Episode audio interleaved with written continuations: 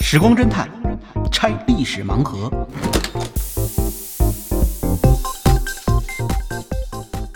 拆历史盲盒，找萨苏。哎，小苏老师您好，啊，农猫你好，今天您给我们聊点什么？今天咱们聊黑海舰队吧。黑海舰队因为那个呃索科洛夫，也就是索科洛夫上将，嗯黑海舰呃俄罗斯的黑海舰队司令呢，到底是死是活？现在在新闻上一地鸡毛。哦，呃，在二十四号的时候，当时呢，乌克兰对于黑海舰队司令部嗯进行了一次袭击，而且这次袭击呢，呃，显而易见是非常成功的。嗯那么袭击之后，当时乌克兰方面就宣布说击毙了，呃，就是俄罗斯的黑海舰队司令索科洛夫上将。嗯，过了两天，呃，就是俄罗斯这边又放出两段视频来，嗯索科洛夫又出来了。他这个到底到底变戏死了没法有？因为现在呢，也是这个乌克兰那边呢，说是呃，索科洛夫这边呢，他可能重伤啊，嗯已经已经身亡。嗯呃，但是俄罗斯这边呢，就说呢，你看这不是还活蹦乱跳的在外头嗯就是活跃呢吗？他不承认。啊呃，乌乌克兰现在也有点儿改变口径了，嗯就是那意思，我们还要再核查，再去核查。哦不一定打的但是是呢谁嗯从的我们当时看到的情景呢，索科洛夫或许没死，但嗯是黑海舰队受损失很大，那是肯定的。对，之前不是旗舰已经被炸了吗？就是沉不没了只。是旗舰的问题，这个黑海舰队啊，这个自从俄乌开战以来，一直就是灾难嗯被不断动挨打啊。应该说一开始的时候，简直泰山压顶之势。嗯呃，当时他的旗舰莫斯科号嗯一万多吨，他这一条船呢，整个吨位就他一条船的吨位啊，就顶了这个乌克兰海军所有的军舰吨架在位，一块堆儿，还得乘二。 哎呦，所以他去了以后，他还带着一个编队，嗯直接就到了奥德萨港的外面。嗯给封锁了。封锁以后呢，这个乌克兰这边也真是没什么辙，好像是一开战不到半个小时，啊，萨盖达奇内海军指挥官号，嗯呃，这个他的旗舰不到半个小时就沉了，嗯还有其他的一些舰只也纷纷被击沉。再加上此后，比如蛇岛作战之中啊，乌克兰也损失一些舰艇。基本上应该说，打了一段时间以后呢，乌克兰海军基本已经不复存在了。但是现在呢，这个乌克兰海军不复存在之后呢，应该是这个俄罗斯应该笑吧？嗯但俄罗斯没在笑，嗯，现在是土耳其乐得不得了。这是为什么？？对，这是个非常古怪的事情，对，是因为呢，这个乌克兰尽管海军基本没有了，但是在海军没基本没有了之后呢，俄罗斯的这个黑海舰队却不断的遭到 打击，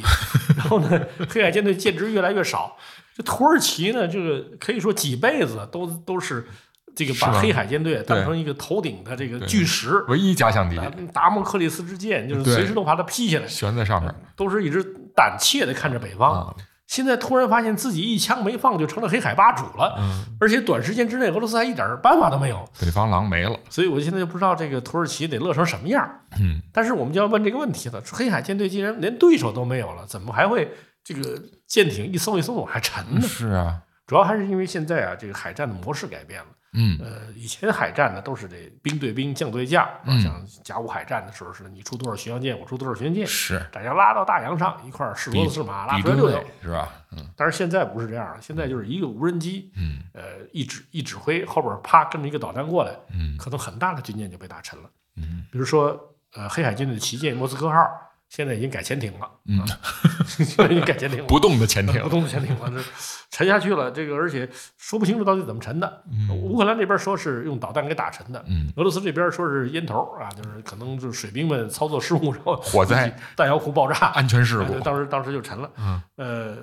所以呢，这个索科洛夫上将呢，他是现在说生死未卜，嗯他的前任就是因为呃莫斯科号沉没嗯被迫引咎，就离开了这个职务啊，也也算是干掉了另外一个将军吧。这是被下了魔咒了，还他是确怎嗯实得引咎啊，么，因为无论是被打沉的，还是说自己管理不善啊嗯，自己给炸沉，都是如此。而且他还后边还跟着还挺倒霉，接着后边又是呃他已经占领了的别尔江斯克嗯港嗯口，又遭到乌克兰的导弹旅的袭击，这陆军打的，嗯用那种就是地对地的导弹嗯去打他的军舰，嗯而且这个应该是情报很准，嗯就是当时他正好有几条这个登陆舰呢在码头卸货，那你不就跟动不了的陆地目标一样了吗？是，结果这个导弹打下去还真是打沉一艘呢嗯，至少打伤打伤两艘，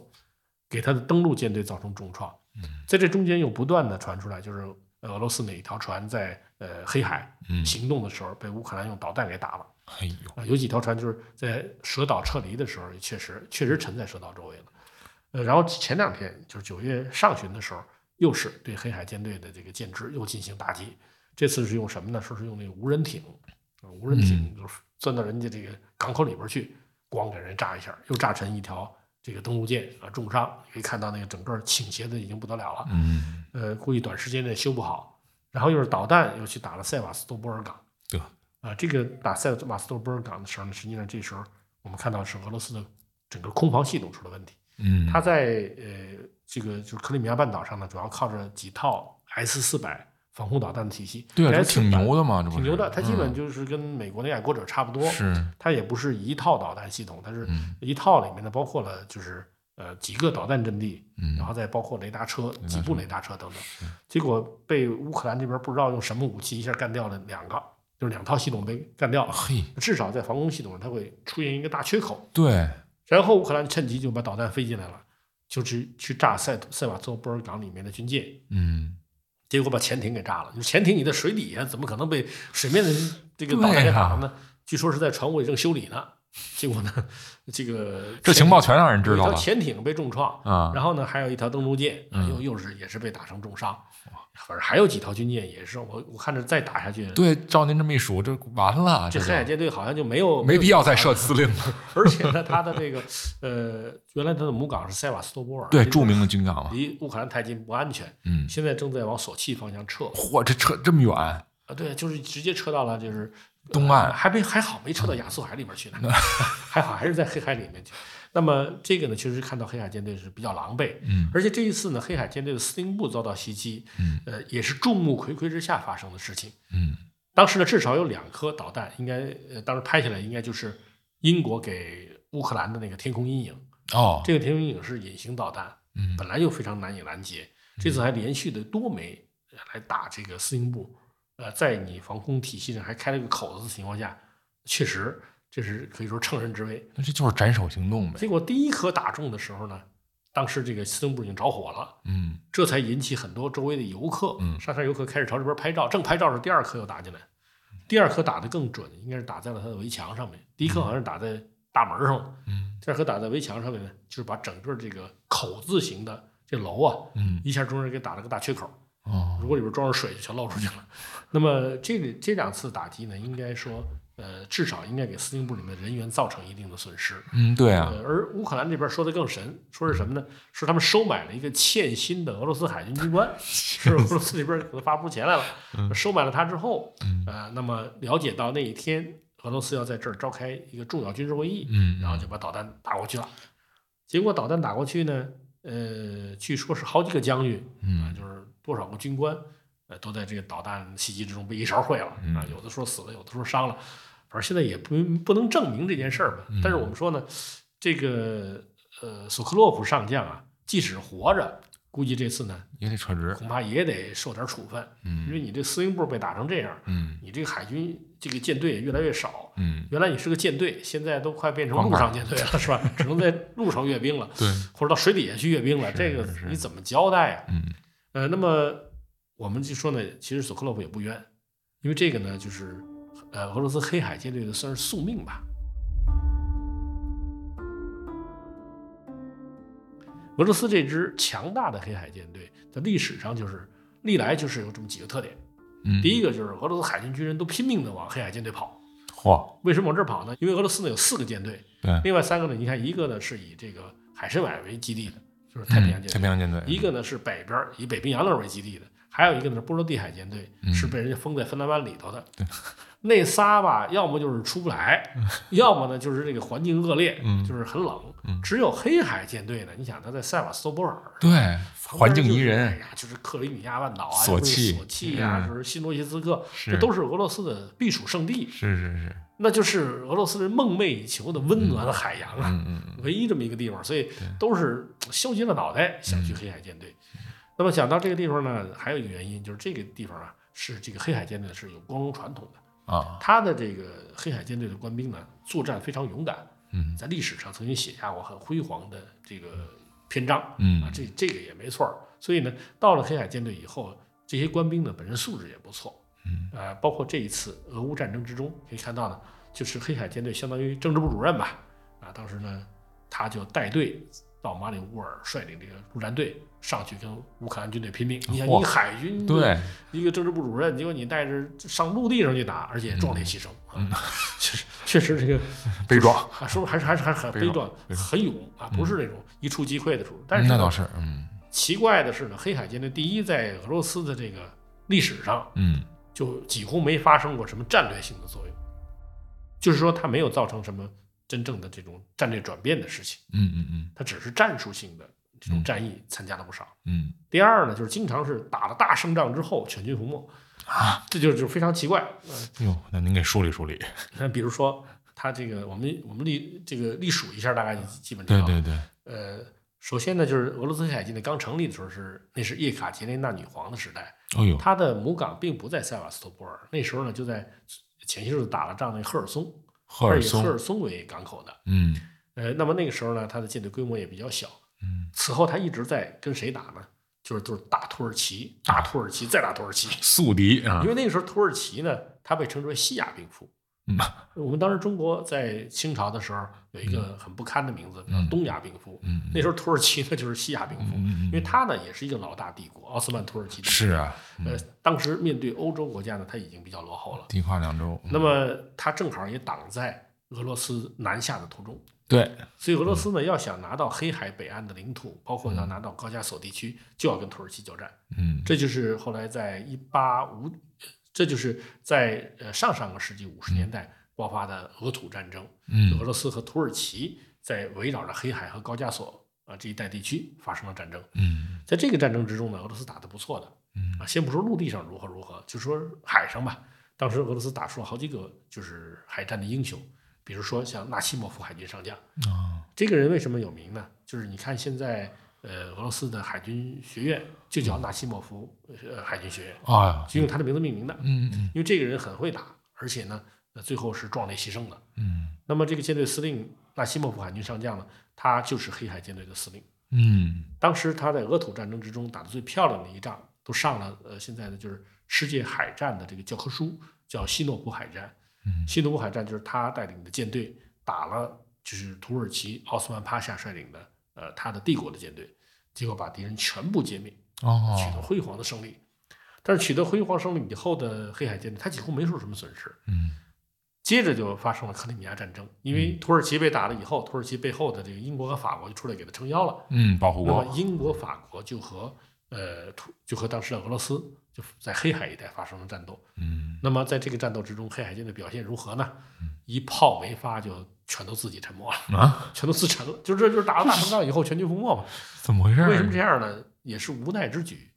因为他们在打西诺普海战胜利的时候呢，嗯这场海战可以说是叫帆舰时代的最后辉煌，哦帆船舰队的最后辉煌。就风帆战列舰那个时其候实，那个时候各国都是风帆战列舰，但偏巧这个时代呢，正好是海军技术突飞猛进的时代，嗯所以当时英法的舰队呢，就是有大量的蒸汽铁甲的战舰出来了。嗯那么他们这些蒸汽铁甲战舰一来，你想一想，蒸汽铁甲的这种船面对帆船，那还有什么打的呢？真是，所以黑海舰队这边尽管说他参谋长就说当时就就是力主啊出去拼死一战，最后呢还是大家权衡了一下，就算了，不是这种玩儿法是吧？啊就是算了，别打了啊！最后就全部舰艇都自沉在塞瓦斯托波尔，然哦后水兵全部上岸，变成了海军陆战队。所以黑海舰队有海军陆战队的这种嗯传传统，上去以后呢，也确实在呃这个陆地作战之中呢打得也很英勇。嗯，然后纳西莫夫海军上将呢也就死在陆地上了。正好是最善于陆战的海军，感觉那最善于陆战的海军。嗯那么这一次就等于他就被全歼了，啊、嗯就是没打就全歼了。然后接着又冒出来一个，就是到后来呃沙俄他要一点一点恢复自己的黑海舰队嘛，他觉嗯得啊温暖海洋我还是很渴望的。那么他呃建起一个新的黑海舰队之后呢，就到了第一次世界大战。啊那，到了第一次世界大战的时候呢，就是等于俄沙俄的黑海舰队割据着黑海的北半边儿，南半边儿是谁呢？还是土耳其。但这时候土耳其自己啊，他这个舰队基本没有什么好军舰，嗯它主要是依靠德国海军啊，像德国海军派到土耳其的像哥本号战略巡洋舰，还有呢就是布里斯奥号巡洋舰。嗯这哥本号呢是呃就是日德兰海战里头那种大型的这个战略巡洋舰，嗯在当时黑海地区是没有对手的。但是呃，俄罗斯，咱们刚才不说了嘛，黑海舰队实际上是非常能打的一支舰队，嗯所以黑海舰队当时也没有说就是面对你这么强大的敌人我就我就屈服了，嗯他就拼凑了一堆这个乱七八糟的军舰，就出去迎战这个哥本号。嗯在正常情况下呢，应该是哥本号就可以把这一堆垃圾一个一个干掉。那其中就包括呢，有一个有一艘军舰呢，就是呃，我们后来有一个著名的电影叫《战将战舰波将那金》，不相亲啊啊但其实波将金跟哥本号是就是真是有代差的啊啊啊啊，就这个差别还是蛮大的。嗯但是呢，这个俄军这边呢有一个非常出色的黑海军的司令，嗯这个人呢前些日子有一部电影里也刻画了，嗯，就是那个无敌海军上将高尔察克。考察课啊，哦，就是他。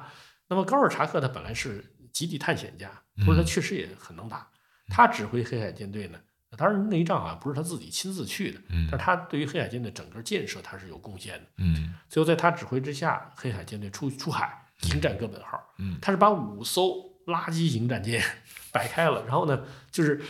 这五艘舰的统一指挥，嗯就等于是一艘等就把这五艘军舰呢变成了就是一艘大舰被切成了五段儿，哦 等于是统一指挥这五五艘啊这个垃圾战舰，有点像曹操那个锁甲连啊，就环跟，那有点像啊，就是统一指挥这五艘垃圾战舰呢围攻哥本号，嗯结果哥本号居然被打的招架不住了，跑了。嗯，就这个呢，也是黑海舰队又取得了一次辉煌的胜利，靠的是勇，嗯可以说是就是五头恐龙打败了一个狮子， 就是很奇怪的时候，当时不是说恐龙五五条鳄鱼打败了一个狮子，对对大对，概是这样的一种情况。嗯呃，但是呢，这个很快黑海舰队又全军覆没，这次又没有人打呀，全是自对啊沉呐、为什么自沉呢？呃，他自沉了两回，嗯一回呢就是当时这个发生了革命，哦对，发生革命以后呢，沙俄政权崩溃了，嗯那有一部分忠于沙俄的海军军官就把军舰沉了，嗯但是还有一批船呢，当时就算是还被抢救出来了。嗯，抢救出来以后呢，没想到接着就是沙俄，没想到接着呢就是俄罗斯呢就是临时政府。嗯他呢在和这个呃德国作战的时候失败，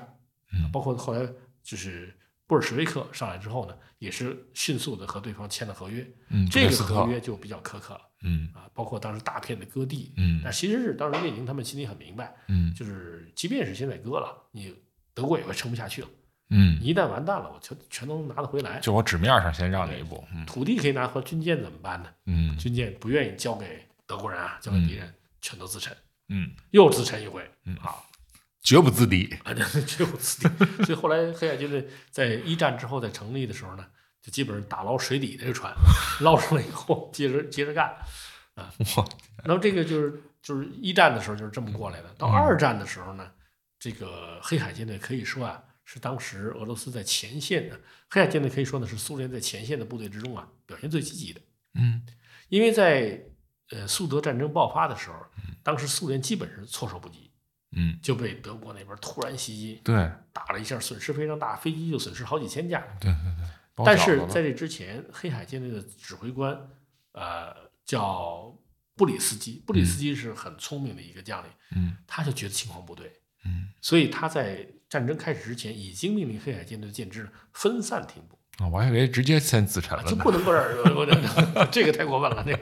就不能就不能让他那个呃，就是遭到敌人直接的这种打击啊，然后呢，他还把这个就是防空，呃，而且呢，他还给这部队呢都是发放实弹，嗯，就是一旦出现情况的时候，马上进行马上反击进行啊中。因此呢，在呃开战的时候呢，黑海军的损失很小，嗯嗯损失很小是损失很小，但是在黑海周边还是俄军的实力占优，嗯所以俄军打过来的时候，黑海舰队呢又发现自己没有用武之地，因为人家都从陆地上打的，嗯，你这个战舰不能开到陆地上去作战吧？对，怎么办？又得组织水兵上岸去跟人家去肉搏。嗯结果这么打的话呢，尽管很顽强，但是最后呢，水兵还是打不过对方的这个党卫军。对，最后呢，是先丢了塞瓦斯托波尔，嗯然后又丢了克赤，这几颗重镇都丢失，结果布里斯基被免职。哦，是这样，被免职之后，后来又给他派了一个新的司令官。嗯这个新司令官呢，也不幸后来也被免职，因为战争打到最后最后了，他呢派了几艘军舰去袭击德军，结果反而被人家先掌握了情报，把他的军舰全给炸沉了，三艘主力战舰都被炸沉，嘿，损失惨重。嗯这样一来的话呢，只好又退又退回来，又退回来以后呢，就是当时出击的这个舰队啊，这个上面的指挥官又被委任为新的黑海舰队的司令，嗯嗯，然后没过多久又被免职，这是为又什被么？免职了，因为当时这个已经打胜了，打完了，对，打胜的很好，但是这时候黑海舰队剩不下什么了，因为这嗯个不断遭到敌人空袭啊什么的，损失很大嗯。哎，来了一条大舰，嗯，就是当时呢，意大利海军的战舰凯撒号哦，凯撒号最被后归宿赔的给他了，哦，是这样啊，赔给他了，赔给他以后呢，呃，他们这是一条无畏级战舰，对啊无畏型战舰，很大所以，他就把这条战舰呢，他苏联那边也很珍惜，嗯把它改名叫新罗西斯克号，就是嗯作为黑海舰队的旗舰。嗯，结果这旗舰呢，用了没多久就沉了，直接直接导致了就是这个后来他这个司令官好像是聂杰林，他被解职的这种情况，怎么回事呢？就是因为他在回来的时候，有人说是意大利的这个水兵捣乱捣了，乱啊，派了人操鱼雷给炸什么，这个可能性人不太大造人为基本的情况呢，应该是触上了这个当年战争时期留在港外的水雷，已哦，经过了几年了，水雷居然还能爆炸，嗯就把他船炸了个大窟窿。炸了大窟窿呢，就急于抢救，当时拖船呢就往这个岸边很别拖，拖，结果呢这个拖船部署不当，嗯又把船上的钢板给拽下一大块来。你想想这个意意大利人做的东西吧，做个手提包啊什么的都挺不错的，嗯，你让他们坐坦克呢，是能被长矛给扎穿的；你让他们坐飞机呢，是能被冰雹给砸坏的；你让他们坐战舰呢，结果就是呃能够被拖船给弄沉的。新罗西斯克号就这么沉了。哦，那这个还当时船上还一千多水兵啊，与舰同沉啊，它很壮烈的。不都快搁浅了吗？怎么没救啊就我？就是当时没有下达期间命令啊，就是一直抢救到最后一刻，这这这个海军传统损，失损失非常大。这这最后呢，导致司令官也被解职。是这戒指，这再往后就到了这个俄乌俄乌战争。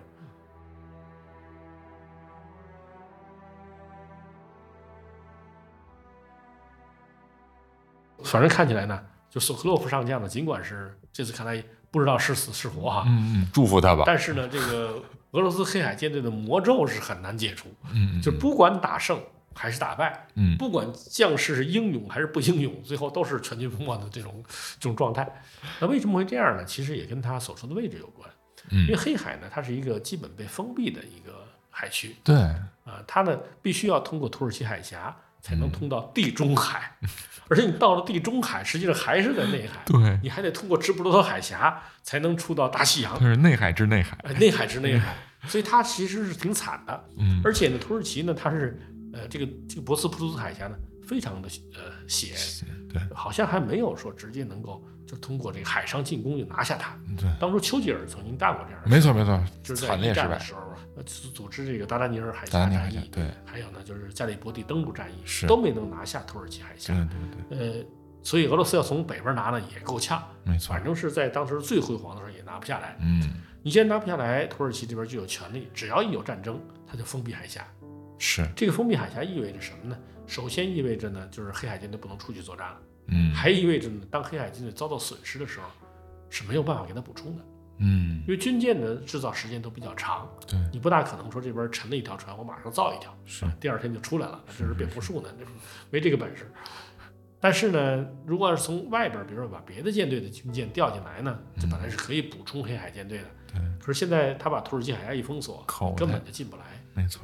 这样就导致了就是俄罗斯这黑海舰队呢，它始终是叫瓮中之鳖，嗯，就是平时就是瓮中之鳖，打起仗来更是瓮中之鳖，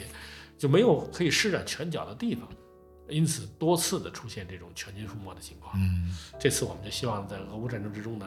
就是是不是老天还应该手下留情啊，给这支毕竟嘛水兵还是很英勇的舰队，对，多多少少流点骨血吧。是是是是，让它能够延续下去，至少将来我们还可以去参观呢。因为这个， 据说那个苏联解体的时候，就俄罗斯黑海舰的舰艇一艘一艘的都变成了这个就是海上不动的战舰啊嗯。。当时到塞瓦斯托波尔港去参观的游客，经常就乘着小船儿转一艘转一圈儿，这就是莫斯科二巡洋舰。那以后都改导游得了，还是？那当然这样是最好了。其实我们觉得这个战舰最好都变成这样，哎世界上就没有战争了。没错，没错，没错，是这样。本期盲盒就拆到这儿，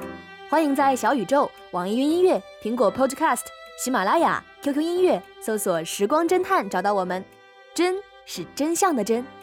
期待你用点赞、分享、评论或慷慨打赏的方式支持我们这档小节目。感谢你的收听，我们下期《时光侦探》再会哦。